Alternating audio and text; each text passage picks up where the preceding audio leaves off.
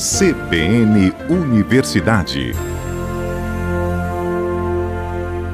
O Brasil é referência mundial no futebol de cegos. Já foi cinco vezes campeão do mundo nessa modalidade, com a participação de alguns paraibanos.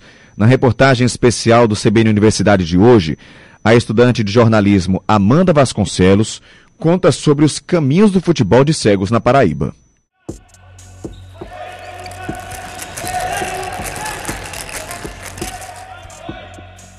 Tá curioso para saber o que foi que você acabou de ouvir? É o som do guizo da bola do futebol de cegos. É ela que guia o sentido dos atletas na partida.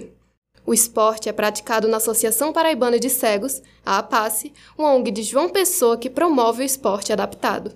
Uma pesquisa feita na Universidade Nacional de La Plata, na Argentina, indica que as pessoas com deficiência tendem a ser menos ativas fisicamente, mas o técnico da APACE, Júlio César Macena, afirma que esse não é o caso dos atletas da ONG. Ele ajuda na desenvoltura dele a ser mais individual, na confiança, em tudo para sua vida. Metabolismo, ajuda na coordenação, caminhar sozinho e outros e outros objetivos. Com um jardial desse, ele consegue andar uma pessoa toda. Então, o cego que ele não tem essa facilidade, não é incluído no esporte, ele tem mais uma dificuldade dessa confiança. Um jogador que aprendeu a caminhar sozinho pelo futebol de cegos é o atacante da Passe e da seleção brasileira, Jardiel Vieira. É um trabalho, né? O futebol de cegos, graças a Deus, assim como todo o paradesporto, ele vem cada dia mais crescendo. E hoje o futebol, ele é alto rendimento. Todos os atletas, principalmente os que servem a seleção brasileira, vivem disso, né? Não tem outro trabalho a não ser o futebol. Então, ele é muito importante na minha vida, por qual é de onde eu tiro meu sustento. Né?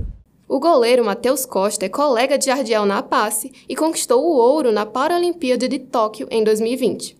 No esporte adaptado, os goleiros não possuem deficiência visual. É o caso de Matheus. Eu caí de paraquedas no futebol de cegos em 2018, em um campeonato brasileiro onde eu não jogava mais futsal nem nada e fui só quebrar um galho. E aí nessa quebrada de galho eu fui o melhor goleiro do campeonato brasileiro. E em 2019 apareceu minha primeira convocação. E aí eu precisei escolher entre carreira profissional e o futebol de cegos. E aí o sonho de todo brasileiro que gosta de futebol é um dia vestir a camisa da seleção. E comigo não era diferente. E aí abandonei tudo, larguei tudo, estudo, trabalho e fui arriscar essa carreira como atleta da seleção. O treinador paraibano da seleção Brasileira de Futebol de Cegos, Fábio Ribeiro, destaca como é o processo de encontrar talentos no esporte.